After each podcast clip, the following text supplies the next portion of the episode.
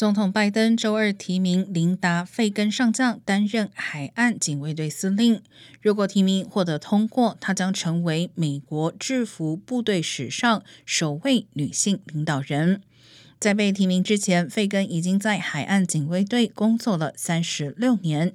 之前，他曾担任海岸警卫队太平洋地区司令员。而费根曾经在七大洲服役，是在海上安全领域服役时间最长的军官。